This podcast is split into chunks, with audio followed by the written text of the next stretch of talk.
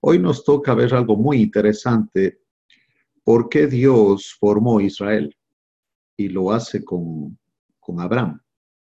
Los evangelios, y otra vez vamos a ubicar al Señor Jesucristo, en los evangelios nosotros vemos dos ah, anotaciones o, históricamente haciendo el análisis de la genealogía del Señor. Hay dos eh, archivos, si ustedes quieren, que hablan de, los ancestros del Señor. En el Evangelio de Lucas, en el capítulo 3, versículo 23, Jesús mismo al comenzar su ministerio era como de 30 años y es importante reconocer eso porque como él era sacerdote, rey y profeta, un sacerdote empezaba su ministerio a los 30 años y esa edad fue cuando fue bautizado él por Juan el Bautista. Por eso el, el enfoque histórico del doctor Lucas de que él empieza su ministerio a los 30 años, él es sacerdote. Hijo según se creía de José, hijo de Eli. Y ahí va la lista de los ancestros del Señor, de quién viene Él. Y miren lo que dice acá, me voy a ir hasta el versículo 37, hijo de Matusalén, hijo de Noc, hijo de Jared, hijo de Mahalaleel, hijo de Cainán, hijo de Nos, hijo de Sed, hijo de Adán, hijo de Dios. Muy interesante que Lucas, como él escribe a los griegos, él se va en la genealogía del Señor hasta Adán. No así con los judíos. Vamos a ver Mateo. Mateo fue escrito para judíos. Entonces tenemos que tomar en cuenta eso, que el, enfoque de, de, Mateo al escribir el Evangelio es, él está apuntando hacia los judíos. Y por eso el tema de él es, eh, la genealogía de él es diferente. Quiero que vean conmigo eso, ¿ok? Vamos al libro de Mateo, el capítulo 1. Dice, libro de la genealogía de Jesucristo, hijo de David, hijo de Abraham. Qué impresionante es esto. Fíjate, él se va solamente hasta Abraham. Y esa es la lección que tenemos hoy día. ¿Por qué el pueblo de Israel? ¿Por qué Abraham? ¿Por qué Dios hace eso? ¿No? Como Mateo está escribiendo a los judíos, Mateo Leví, el, escritor del primer evangelio, su nombre aparece séptimo o octavo en las listas de los apóstoles. Puedes ver eso en Mateo 10.3, en Marcos 3.18, en Lucas 6.15. Él era un publicano, un judío que cobraba impuestos para el gobierno romano, de manera que los judíos leales lo despreciaban, eran vistos como traidores ellos a los publicanos. Pero este, este pecador, el Señor lo llama y él escribe con mente, él está enfocado a los judíos para probar que Jesucristo es el Mesías. Y ese término que se usa mucho, el Mesías, la pregunta es, ¿y por qué? O sea, ¿por qué eh, Dios hizo eso de, prometer al Mesías? y era solamente para el pueblo de Israel o para quien era el Mesías. Nosotros los gentiles, los que no somos judíos, también debíamos esperar al Mesías ese dato es muy importante y aquí entran lo que nosotros llamamos las dispensaciones. Si, no conoces las dispensaciones, eh, envíame un email a wilsonigb.hotmail.com y yo te mando el archivo de las dispensaciones porque tienes que estudiar eso, porque si no hay una mezcolanza, tienes que ver que tenemos la, la gracia, es de la dispensación en la que estamos ahorita, antes de la gracia era la ley, y después de la gracia viene el reino. en los evangelios nosotros tenemos escritos que van para el pueblo de Israel, que está bajo la ley, que van para la iglesia, que está bajo la gracia, y van para el reino milenial, en donde la iglesia reinaremos con el Señor por mil años en la tierra. Entonces, si mezclamos las lecciones o los escritos, si ustedes quieren, vamos a tratar de atribuir a la iglesia lo que le corresponde a, Israel. Y tampoco podemos meter el milenio en la iglesia porque es diferente. Entonces, tenemos que trazar bien la palabra de Dios, dividirla bien en las dispensaciones. Y aquí en el, el Evangelio de Mateo, él está hablando al pueblo de Israel que está bajo la ley. hablando de la promesa que Dios le hizo a Abraham, y vamos a ver eso en un momento, de que a través de él iban a ser benditas todas las familias de la tierra. Sí, ese dato es muy importante. Porque el, el, Mesías no era solamente para los judíos, sino para todos los que creyeran. Y a través de Abraham, el padre de la fe, y ya vamos a ver por qué se le llamó así también, nos llegó a nosotros eh, este Mesías, ¿no? En Mateo, él comienza desde Abraham y se va, y si ustedes ven conmigo, dice el versículo 16, 1, 16 de Mateo, y Jacob engendró a José, marido de María, de la cual nació Jesús llamado el Cristo. El Cristo es el ungido. Este dato es muy importante. La forma griega del hebreo Mesías él es el Mesías, de Daniel 9, 25, 26. Es el nombre oficial de nuestro Señor, así como Jesús es un nombre humano. El nombre o título Cristo lo conecta con las predicciones del Antiguo Testamento de Zacarías 12, 8, por ejemplo, en Deuteronomio 18, 15 al 19. Él, como sacerdote, intercede por nosotros, Salmo 110, 4 y como el rey que había de venir, en 2 de Samuel 7, 12 al 13, Dios le prometió a David que un descendiente de él tendría un trono eterno. Y eso fue la anunciación que le hace Gabriel a María diciendo que él tendría el trono de David, su padre. Él es un descendiente de David. Y digamos que los personajes para un judío que resaltan Abraham, el padre de los judíos, el padre de la nación, y David, el rey más grande que ha tenido Israel, ¿no es cierto? Todos los demás reyes se comparaban con David. Entonces, con eso en mente, vamos al libro de Génesis 12. Aquí tenemos lo que los, teólogos le llaman el pacto abrámico. Dice, Jehová había dicho a Abraham, enaltecido quiere decir la palabra Abraham, no Abraham. Primero es Abraham. Vete de tu tierra y de tu parentela, y de la casa de tu padre a la tierra que te mostraré. Ahora, Dios le habla a este hombre y tenemos que entender que él era caldeo, es decir, de Babilonia. Su padre, Tare, él ofrecía sacrificios a Dios extraños, digamos que era un pagano. Él, Dios toma a una persona de una nación que está totalmente en contra de Dios por una sencilla razón, porque le cree a Dios. Abraham le creyó a Dios y su fe le fue contada por justicia. Entonces, con este hombre Dios decide hacer una nación. Él no va a tratar con todas las naciones a la vez, no en ese tiempo. Él va a tratar solamente con una nación y a través de esta nación él iba a mandar al Mesías. El Mesías es el Cristo o el ungido de Dios, el libertador, que viene para arreglar el problema que Adán y Eva comenzaron con el pecado introducen el pecado en el mundo y con el pecado la muerte. Y el Hijo de Dios que se hace hombre, esa es la doctrina de la encarnación que tú puedes ver en grandes temas bíblicos, también estamos estudiando estas lecciones. Es muy importante ver que desde el principio ya Dios mostró su plan, un plan que estaba decidido desde, antes del comienzo de los siglos. Mira conmigo, mira. Acá en segunda de Timoteo, Cuando uno ve esto, entonces uno puede aceptar y ver que no hay sorpresas. A Dios no le agarró por sorpresa la caída de Adán. Él ya tenía, la Trinidad ya había decidido que el Hijo iba a hacerse hombre. Dice aquí en 2 Timoteo 1.9, quien nos salvó y llamó con llamamiento santo, no conforme a nuestras obras, sino según el propósito suyo y la gracia que nos fue dada en Cristo Jesús antes de los tiempos de los siglos. Ahora aquí hay un dato muy importante porque dice, la gracia que nos fue dada en Cristo Jesús. Siempre que Pablo usa el nombre de él así, Cristo Jesús, se refiere a Jesucristo después de la muerte y resurrección y la exaltación de él cuando Dios le da un nombre que es sobre todo nombre. La obra terminada. Él está basando esto en la obra terminada de Cristo, que es nuestra redención, nuestra salvación para los que creemos. Y dice aquí, que nos fue dada en Cristo Jesús. Acuérdate la obra ya consumada. Consumado es Juan 19:30, antes de los tiempos de los siglos. El hecho aquí implica que si Dios nos va a dar la gracia, obviamente él sabía que pecaríamos. Él sabía lo que iba a pasar con, con Adán.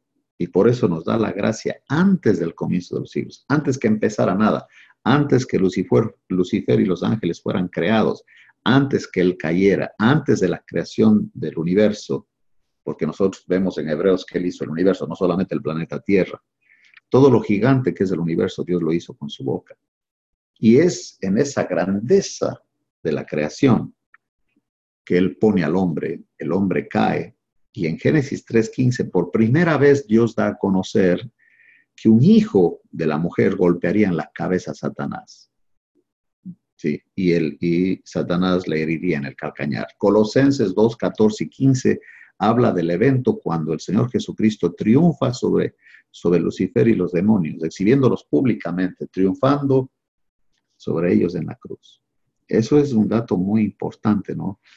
Pero entonces ahora estamos aquí en Génesis 12, comenzando Israel con un hombre de 75 años que sale de su tierra, de su parentela, rumbo a Canaán, que era la tierra prometida, la tierra que Dios le dijo que le daría a su descendencia. Ahora, vete de tu tierra y de tu parentela y de la casa de tu padre a la tierra que te mostraré. Recordemos que el papá de Abraham, en la lección pasada, él ya quería ir a Canaán. ¿sí? Y salieron rumbo a Canaán, pero no llegaron. Solamente llegaron a medio camino. Eso ya lo vimos, puedes revisar la lección pasada. Pero la idea es ahí que ya Dios estaba preparando el camino para que Abraham fuera a Canaán. El papá de él tenía ese, ese plan de ir a Canaán. No llegó, murió antes. Pero Dios continúa con algo que en el corazón de Abraham ya estaba de ir a Canaán. No más que ahora el ir a Canaán tiene un propósito. Y eso es lo que vemos nosotros a partir de Génesis 12 al 50 de Génesis, ya el enfoque está en una familia que se convierte en una nación. Dice, sal de tu tierra y de tu parentela. Muchas personas no entienden el tema de la migración ¿no? ¿Por qué tantos latinoamericanos van a los Estados Unidos, Europa, a otros lugares? Muchos de ellos que han salido de su tierra y de su parentela ha sido para conocer al Señor Jesucristo como su Salvador, porque donde han llegado les han compartido el Evangelio. Es el caso de muchos latinos que conozco aquí en los Estados Unidos. Vivo yo en Mission, Texas, en un pueblito del sur de Texas, en la frontera con Reynosa, Tamaulipas. Y veo muchos latinos, así se nos llaman, latinos o hispanos, como, como quieras, que ahora son creyentes, pero que en su tierra de ninguna manera hubieran escuchado o aceptado el Evangelio. El Señor los mueve con un propósito, los desraiga de su parentela. Quizás tú estás fuera de, tu ambiente, de tu familia, en otra ciudad, lejos, y no entiendes que eso Dios lo propició, lo orquestó para que tú le conocieras. El tema aquí es que él tiene que irse. Mientras está con su familia y está en su hábitat, digamos, en su ambiente, es muy difícil para él este, enfocarse en lo que Dios quiere, ¿no? Entonces él le dice, vas a tener que irte. Te vas porque te vas. y tienes que irte a la tierra que yo te prometo, una tierra que fluye leche y miel. Y ahí va, esa tierra es para tu descendencia. Entonces, haré de ti una nación grande.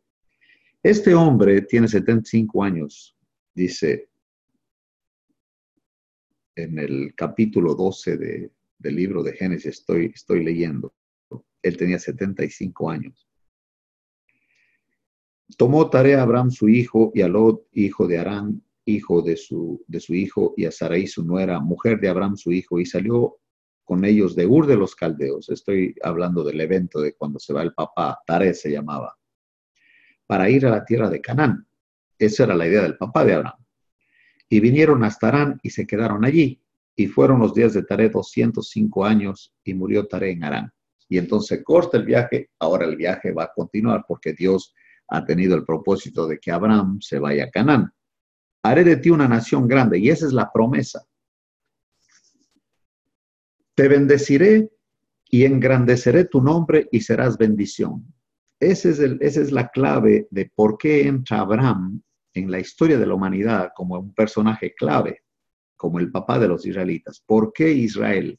¿Por qué Israel es tan importante en el plan divino? Bendeciré a los que te bendijeren, escucha esto, y a los que te maldijeren, maldeciré. Esa es una promesa que Dios hizo a Abraham y a sus descendientes. Y serán benditas en ti todas las familias de la tierra. ¿Por qué? Porque Abraham iba a ser una bendición a todas las familias, no solamente a los descendientes de él, sino al mundo entero. Porque de tal manera amó Dios al mundo que ha dado a su Hijo unigénito para que todo aquel que en él cree no se pierda, mas tenga vida eterna. Es que un descendiente de Abraham sería el Salvador el Mesías, el Cristo, el ungido, el libertador prometido desde Génesis 3.15, que dio la vida, el Hijo de Dios que se hizo hombre, y ahí está Lucas, la anunciación de Gabriela María, y ahí están más de 300 profecías que el Señor Jesucristo cumplió cuando Él vino. Por esto que comienza aquí. La bendición a las familias de la tierra vendrá a través de ti, porque un descendiente tuyo, ese será mi hijo, hecho hombre que va a salvarles. Por eso, en el, Evangelio de Mateo, y es muy importante reconocer eso, la genealogía, acuérdate, Mateo está escribiendo a judíos, va hasta Abraham, porque digamos que ahí comienza Israel. En la mente de Dios ya estaba planeado eso, pero él ahora decide hacer una nación de un hombre de 75 años que sale de viaje y tiene un hijo a los casi 100 años y su esposa de 90 y estéril. ¿no? Sara que se convierte en Saraí, princesa, Abraham enaltecido que se convierte en Abraham, que es padre de multitud. Y Dios le hace esta promesa. Serán benditas en ti todas las familias de la tierra.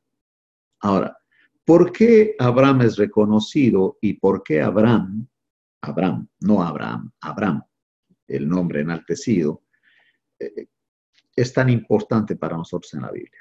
Por esto, se fue Abraham como Jehová le dijo. Él le creyó a Dios. Y Lot fue con él, su sobrino. y era Abraham de 75 años cuando salió de Arán. Acuérdate que él sale con su papá de Ur de los Caldeos, que es Babilonia, llega hasta Arán y se muere Taré, pero Dios ya tenía el plan y continúa, no más que este muchacho ya, su sobrino era huérfano, entonces Lot andaba con él y con con Saraí al principio, que luego llega a ser Sara. Tomó pues Abraham a Saraí su mujer, y a Lot hijo de su hermano, y todos sus bienes que habían ganado y las personas que habían adquirido en Arán, y salieron para ir a tierra de Canaán, y a tierra de Canaán llegaron. Ese dato es muy importante porque recuerda que el plan de Dios es que los descendientes de Abraham heredaran o heredarían, se adueñarían de Canaán una tierra que en, cuando ellos llegan estaba ocupada e iban a conquistarla. Pero Dios iba a pelear por ellos. Dios ya les dio la tierra. Eso dijo Raab. Nosotros ya sabemos que el Dios de ustedes es, Dios arriba y abajo y es todopoderoso. ¿no? El corazón de la gente aquí está hecho agua. Eso dijo ella a los espías en el libro de Josué. Llegaremos a ese punto. Pero este es lo que quiero enfatizar aquí. Moisés también su, labor o el ministerio, como quieras llamarle de él, era llevar al pueblo de Israel a Canaán, sacándolos de Egipto. Y él fue a libertar al pueblo de Israel, que ya cuando empieza Éxodo, vemos nosotros que eran muchísimos, muchísimos ya. Ya Faraón estaba asustado, dijo, se van a aliar a nuestros enemigos y nos van a conquistar. Así que mandó a las patronas que maten a todos los bebés que eran varones y dejaran vivir a las niñas. Pero ellas no hicieron caso, porque ellas temen a Dios y no les importa la voz de Faraón, ¿no es cierto? Entonces, el punto dice aquí que él llegó a Canaán. Moisés no llegó a Canaán. Abraham sí estuvo en Canaán. Moisés no. Él no entró a Canaán. El que metió al pueblo de Israel a Canaán, ese fue Josué pero él creyó, por eso entró. Moisés tuvo fe para salir de Egipto, pero no para entrar a Canaán. Dios le dijo que solamente hablara la piedra la segunda vez. La primera vez sí golpéala, pero la segunda vez solo háblale. Y la piedra es Cristo. Otra vez, en todo el Antiguo Testamento vamos a ver al Señor Jesucristo el camino. Es el punto de esta lección. Ahora, dice aquí, a la tierra de Canaán llegaron, él, su esposa y su sobrino. Y pasó Abraham por aquella tierra hasta el lugar de Siquem, hasta el encino de Moré, y el cananeo estaba entonces en la tierra. Esa tierra está habitada. Y apareció Jehová a Abraham y le dijo, a tu descendencia daré esta tierra. Esa es la promesa que Dios le hace. Y edificó allí un altar a Jehová. Quiero que notemos lo, importante que es Cristo en Canaán. En Canaán tenemos tres elementos muy importantes. Dice, edificó allí un altar a Jehová. Y el altar, donde se ofrece el animal, donde se sacrifica el animal y se derrama la sangre, representa la cruz de Cristo. Aquí aparece otra vez. Él llega a Canaán, pero llega a Canaán a través de la cruz de Cristo. Eso es lo que nosotros tenemos aquí con esta figura del altar. Desde el comienzo, cuando Dios viste a Adán y Eva, mata animales para quitarles las pieles y vestirles a ellos. Ellos se lo enseñan a sus hijos y Moisés apunta que siempre desde el principio ha habido los que creen y los que no creen. Abel creyó, Caín no creyó. Cristo está en la cruz, al un lado de él está el que cree y al otro lado está el que no cree. Siempre al lado de Jesucristo están los que creen y los que no creen. ¿Tú de qué lado estás? ¿Del lado de Abel o del lado de Caín? Y aquí noten que aparece Cristo en el altar porque el altar representa la cruz de Cristo, donde el cordero era inmolado o sacrificado. No tenemos todavía la ley ceremonial, pero desde el principio la manera de acercarse a Dios fue siempre a través de la muerte, el sacrificio y el derramamiento de sangre inocente de un animal que es un tipo, se dice en la hermenéutica, pero es una figura de lo que Cristo va a hacer. El Cordero de Dios que quita el pecado del mundo, Juan 1.29, eso dijo Juan el Bautista cuando presenta a Jesucristo. El Cordero que aparece en un pesebre envuelto en pañales la señal para que los pastores que cuidan corderos o borregos vayan a verle y adorarle. El Cordero de Dios, aquí está en el altar, se ofrece el Cordero. Aparece Cristo, es que impresionante, ¿no? Y en Canaán, la base para, para estar en Canaán es la cruz de Cristo. Sin la cruz de Cristo no vas a entrar al reposo.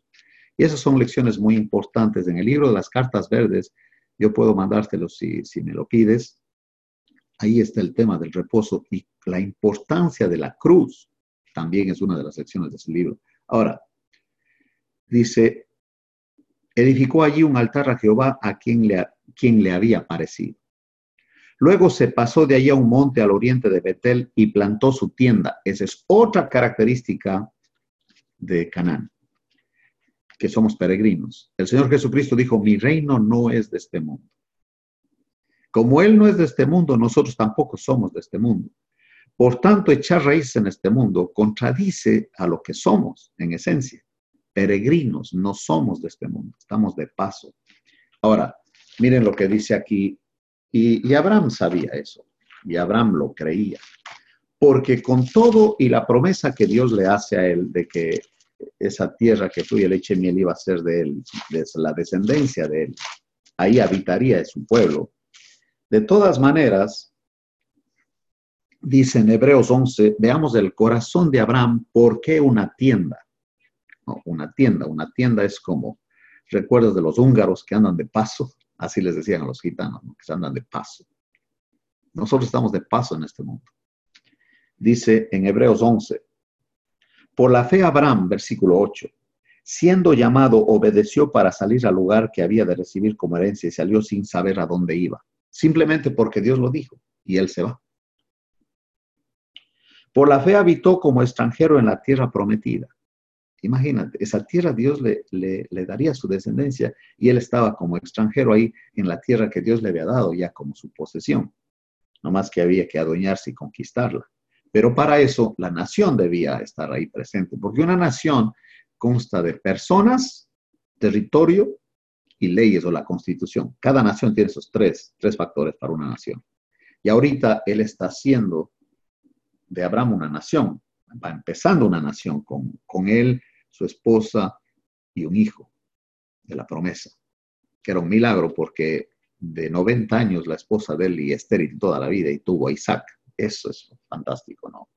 Y dice aquí, él se va sin saber a dónde iba, solamente porque Dios le dijo que se vaya. Te vas y él dijo, sí, sí, te creo, me voy. Y se fue, sin ni siquiera saber a dónde iba. Y ahí habita en una tienda, dice, ¿por qué? Por la fe habitó como extranjero en la tierra prometida, como en tierra ajena, morando en tiendas con Isaac y Jacob, coherederos de la misma promesa. Hmm, esa era la promesa, de que iban a heredar eso, ¿no? Y dice aquí que él, él está ahí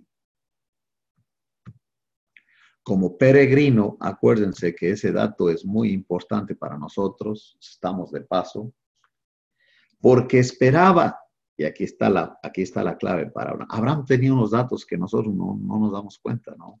Dice, esperaba la ciudad que tiene fundamentos cuyo arquitecto y constructor es Dios.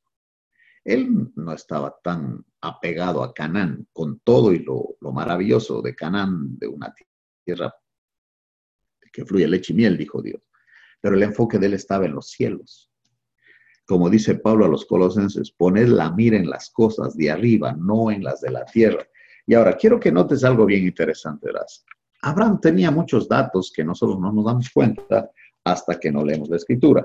En el libro de Hebreos ya nos damos cuenta que Abraham, él no tenía problemas de vivir en tiendas porque él estaba esperando la ciudad cuyo arquitecto es Dios y constructor es Dios, en la Nueva Jerusalén. Él estaba apuntando hacia la Nueva Jerusalén. Apocalipsis menciona esa ciudad. Él sabía ese dato. Impresionante, ¿no? Y en Juan 8, dice en el versículo 56, este es el Señor hablando de Abraham y de lo que Abraham sabía, dice, Abraham vuestro padre se gozó de que había de ver mi día. Él sabía de la venida de Jesucristo. Abraham lo sabía. Y lo vio y se gozó. ¿Cuándo vio él el día de Jesucristo? Eso lo vamos a ver mientras seguimos en Génesis y viendo cómo se desarrolla esta promesa que Dios le hace a Abraham, que él iba a ser una padre de multitud, que un hijo de él iba a ser el ungido, el Cristo, el Salvador, que ellos iban a habitar en la tierra prometida, que sería una nación grande y que a través de él serían benditas todas las familias de la tierra. Entonces, si estamos hablando de la importancia de Abraham, quiero que noten algo muy, muy impresionante. Dice aquí, Hablando Pablo acerca de los judíos, en el libro de Romanos dice así, verdad digo en Cristo, no miento, y mi conciencia me da testimonio en el Espíritu Santo, que tengo gran, tristeza y continuo dolor en mi corazón, porque deseara yo mismo ser anatema separado de Cristo por amor a mis hermanos, está hablando de los judíos, los que son mis parientes según la carne. Él venía de la, de la tribu de Benjamín, doce tribus de Israel, hijos de Jacob. Ahora dice, que son israelitas de los cuales son la adopción, la gloria, el pacto, la promulgación de la ley, el culto y las promesas, de quienes son los patriarcas y de los cuales según la carne se iba a ser un descendiente de ellos, vino Cristo, el cual es Dios sobre todas las cosas, bendito por los siglos. Amén. Entonces, básicamente a través de este pueblo, ¿por qué es importante Israel? Dios iba a mandar al Mesías, que es el ungido o el Salvador, el libertador, que ya estuvo prometido en Génesis 3.15, y también nos iba a dar la Biblia. 40 escritores participaron en escribir la Biblia, el, el autor del Espíritu Santo, un solo autor, escritores 40. De todos ellos, solamente uno fue gentil, o sea, no judío, y ese fue el doctor Lucas, que era griego, que escribe el Evangelio de Lucas y el libro de los Hechos. Entonces aquí en el 12, se fue Abraham como Jehová le dijo a los 75 años y llegó a la tierra de Canaán. Pasó allí y lo primero que hace es un altar. A donde él se mueve hace un altar, porque eso es muy importante en Canaán. Si no entiendes la cruz, no vas a reposar, no vas a tener la vida en abundancia. Si una persona ni siquiera sabe lo que pasó en la cruz, quien manda en su vida es la carne, el yo y es egocentrista y está influenciado por Lucifer y las mentiras de Lucifer, porque la carne es aliada con el diablo, ¿no? Por eso Gálatas 5:17, el Espíritu Santo batalla contra la carne y la carne contra el Espíritu y la persona no puede hacer lo que quiera. O hace lo que la carne le dice o hace lo que el poder del Espíritu Santo puede hacer. Pero el hombre no tiene la capacidad de decidir por sí mismo. O está gobernado por su naturaleza de Adán o está gobernado por el Espíritu Santo. O anda en la carne o anda en el Espíritu. 8.5 dice cómo podemos darnos cuenta, si andas en la carne o andas en el Espíritu. Y aquí dice, plantó su tienda teniendo a Betel al occidente y ahí al oriente, y edificó allí altar a Jehová. Donde iba él ponía un altar y ponía su tienda. Y aquí está el tercer elemento, e invocó el nombre de Jehová. Sí, ese dato es muy importante porque eso es orar. Entonces, la, la definición de orar es depender. Depende en él, es un peregrino y conoce la cruz. Ese es el Canaán, ese es el reposo para un creyente. El Señor Jesucristo dijo a Cleofas en, Lucas 24 que Moisés y los profetas hablaron de él. Y tú puedes ver desde el principio de Génesis cómo por todo lado está la obra de Cristo en la cruz, que te mete a Canaán, que es de la vida de reposo, que es Juan 10:10, 10, el ladrón no viene sino para hurtar, matar y destruir. Yo he venido para que tengan vida y para que la tengan en abundancia. Y Gálatas 2:20, con Cristo estoy juntamente crucificado Romanos 6, el hombre viejo y devaluado, inoperante, ya no manda, y ya no vivo yo, mas vive Cristo en mí. Y lo que ahora vivo en este cuerpo, lo vivo en la fe del Hijo de Dios. Él provee esa fe. Gálatas 5, 22 y 23 habla de eso también, de las gracias del fruto del Espíritu, amor, gozo, paz, paciencia, benignidad, bondad, fe. La fe la provee. Entonces es la vida cristiana, ¿no? Y y dice aquí que él invocó el nombre de Jehová. Y Abraham partió de allí caminando y yendo hacia el Negev. Él obedece porque cree. Le cree a Dios y le obedece. Y se va. ¿no? Y la esposa con él.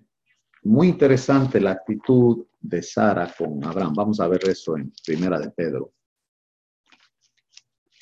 Porque imagínate tú que Abraham le dice, oye, oye, Sarai, nos vamos de viaje. Dijo, ¿y a dónde? No, no sé. ¿No sabes dónde? No, no, sé. Y le hace muchas preguntas, ¿no? ¿Dónde vamos a vivir? Bueno, entiendas. ¿Cuánto tiempo? No, no sé. Y cada cosa que le va preguntando, él no sabe. Y, y Sarai puede decirle a Abraham, dice, bueno, ¿y entonces por qué vamos? Si no tienes ningún dato, ¿por qué? Porque Dios dice, Dios me dice que vaya de mi tierra, de mi parentela, que me vaya hacia Canaán, y acuérdate que mi papá estaba con la idea de ir para allá, Tarey ya estaba rumbo a Canaán, pero murió en Arán. Dice, y vamos a seguir el viaje porque Dios obviamente ya tenía un propósito. Desde antes ya estaba él orquestando para que nosotros vayamos a Canaán y nos vamos a Canaán. Y dijo, bueno, si Dios te dijo que nos vayamos, nos vamos. Y aquí en Primera de Pedro 3, mire, mire lo que dice ella, dice, como Sara obedecía a Abraham, hmm, llamándole Señor, Parece que ella era de otro planeta, ¿verdad? de la cual vosotras habéis venido a ser hijas, si hacéis el bien sin temer ninguna amenaza. Tú haces lo que Dios dice y estás protegida. Y, eso lo vamos a ver ahorita en el capítulo 12, en el caso de, de Abraham. ¿Por qué Abraham? Porque le creyó a Dios. Él era de Babilonia, un caldeo. Obviamente tenía una religión falsa porque su papá era adorador de dioses extraños, dice la Biblia. Pero le creyó a Dios. Y como le cree a Dios, le obedece. Más adelante vamos a ver que Dios le pide que sacrifique a su hijo y le obedece porque le cree. 40 años duró el proceso para él, para llegar a un punto de decir lo que tú digas, conmigo no hay ningún problema. Y el Señor Jesucristo dice que él entendió y vio la venida de Cristo aquí a la tierra. Abraham tenía datos, él conocía de la Nueva Jerusalén. Tenía unos datos impresionantes. Obviamente Dios le, le dijo eso, Dios le honró a él dándole a conocer su plan. Abraham lo sabía porque creía. Si le crees, vas a entender la Biblia. Si no crees, no verás la gloria de Dios. Juan 11:40. No te he dicho que si crees, verás la gloria de Dios. Implicando que si no crees, no vas a ver nada. Por la fe entendemos. No es que entiendes para creer, no. Crees y entiendes. Así es el orden. Y entonces, todo el tiempo Abraham era un hombre de fe, todo el tiempo Abraham era un hombre maduro. No. Eso nos muestra que nosotros tenemos chance. Mire lo que pasó. Vamos a ver en Génesis 12, versículo 10. Hubo entonces hambre en la tierra una necesidad. Y una necesidad básica. Más lo habla que una de las necesidades básicas del alimento, ¿no es cierto? Y hubo hambre. Ahora, Dios le dijo que se vaya a Canaán y a Canaán llegó. Y Dios no puede hacerse cargo de él aunque haya hambre. Y ese dato lo vemos más adelante, como Jacob de Canaán se va a Egipto porque en Egipto había comida. Y él solamente está haciendo lo que también hizo su abuelo. Mira lo que pasó aquí. Descendió Abraham a Egipto, descendió, se fue para abajo. Sale de Canaán de la tierra, vamos dice, va a Egipto, se va al mundo si tú quieres. Dijo a Sarai, su mujer, mira lo que, lo que, mientras en Canaán está el altar, la tienda y la oración, en el mundo esto es lo que hay en el mundo. Dice, he aquí ahora conozco que eres mujer de hermoso aspecto. Ahí en el mundo se te preocupan las apariencias, cómo te ves. Cómo te ves, te tratan. Y dice aquí, cuando te vean los egipcios, dirán, su mujer es, y me matarán a mí, y a ti te reservarán la vida, implicando que por quedarse con ella lo van a matar a él.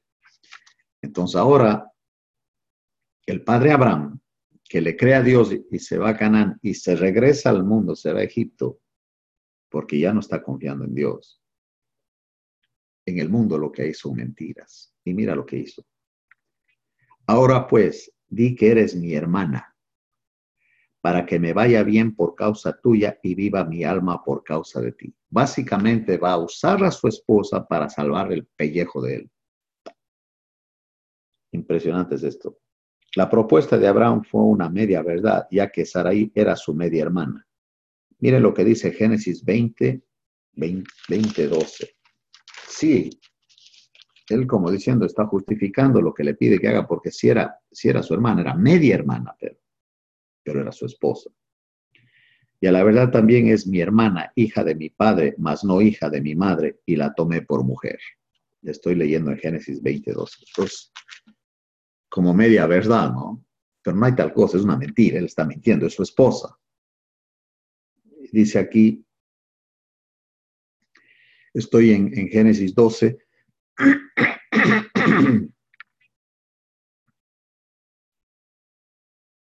que tú vas a decirles que eres mi hermana y así no me matan y por tu causa voy a vivir yo. Eso es el, en el mundo. el, mundo es egoísta. Va a usar a los demás, incluyendo a la esposa o al marido, para mí. Y, cuando, mientras me sirvas, estás conmigo. Si no me sirves, me divorcio. Así de sencillo es esto. Es el mundo, es en Egipto. Y Abraham en Egipto no era diferente a los egipcios. Su mentalidad oscura, tenebrosa, entonces hay, chance para nosotros, ¿no? Imagínate, el padre Abraham, el padre Rafael, dónde andaba y cómo andaba. Cuando por una necesidad se va a Egipto, se va al mundo a arreglar las cosas como los mundanos en lugar de confiar a Dios y, voltear a Dios y decir, pues tú puedes proveer, tú me trajiste, tú puedes cuidarme. No, no, no. Ahorita él tiene que hacer, eh, solucionar el asunto y se va a Egipto. Y empieza, preocupado por las apariencias, miente y mira qué más, mira. Y aconteció que cuando entró Abraham en Egipto, los egipcios vieron que la mujer era hermosa en gran manera. Ellos estaban impresionados con Sarai. También la vieron los príncipes de Faraón, que son los hijos de Faraón. Y la lavaron delante de él. Entonces le dijeron, oye, acaba de llegar una mujer que está impresionante, de hermosa y fue llevada la mujer a casa de Faraón. Entonces la fueron a presentar. Y se queda en la casa de Faraón con la posibilidad de que Faraón la tome como su mujer. ¿Y tú crees que eso a Abraham le preocupaba? No, porque él está salvando su pellejo. Él no quiere morir.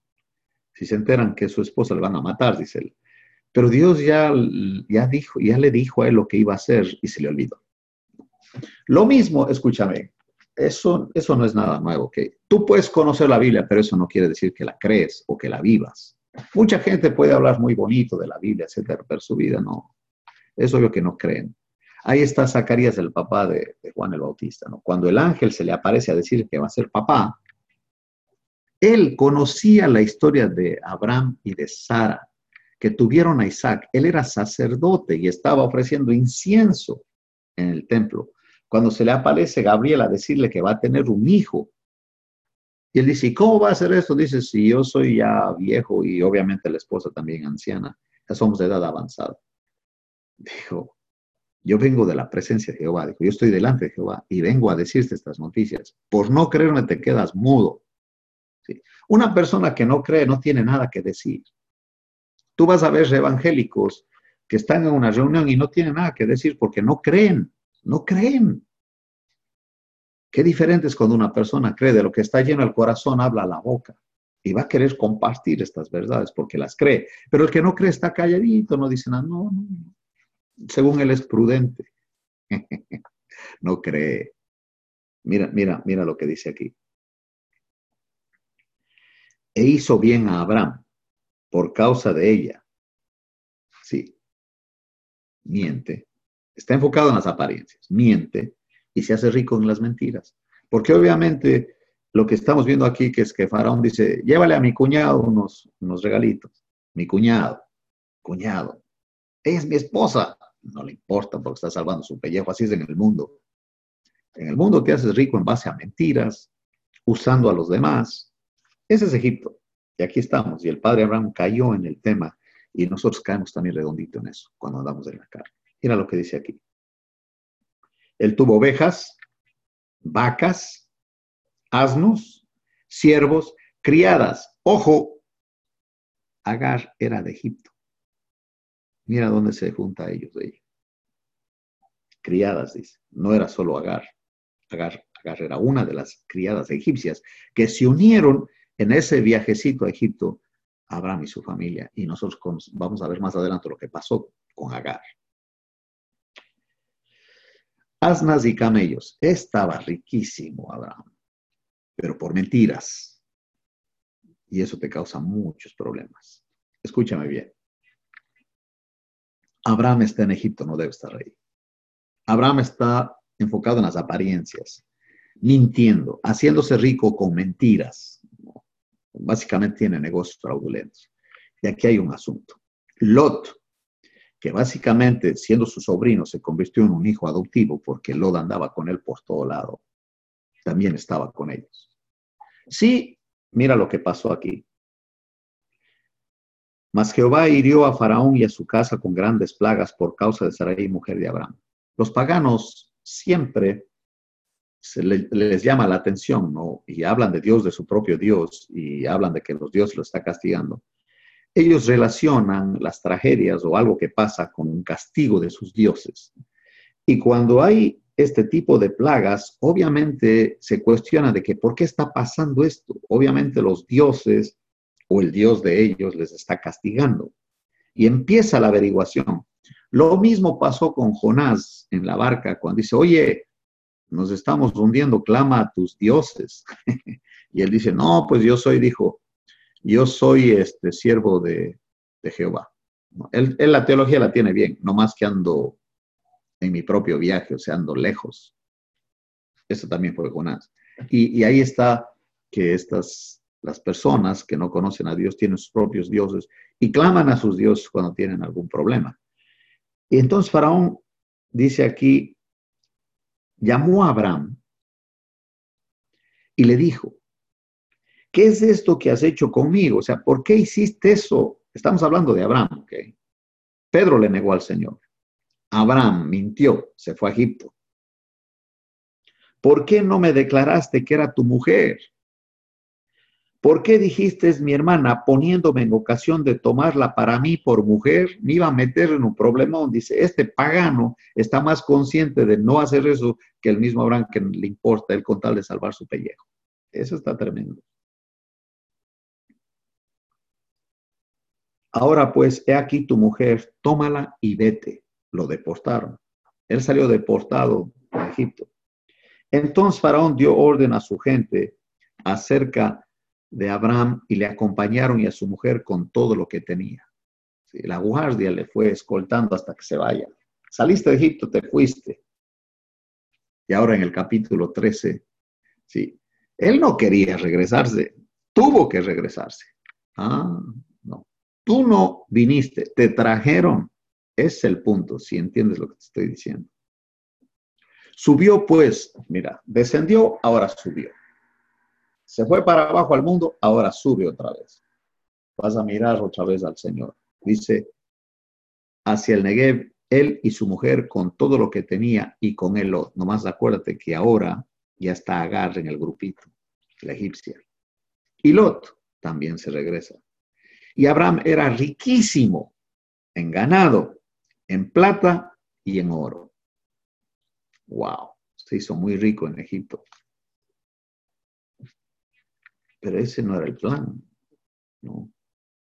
Volvió por sus jornadas desde Negev hacia Betel hasta el lugar donde había estado antes su tienda, ya regresa donde debía estar en la tienda, entre Betel y Ai, al lugar del altar, regresas a la, cruz, que había hecho ahí antes e invocó y ya empieza a orar otra vez el nombre de Jehová.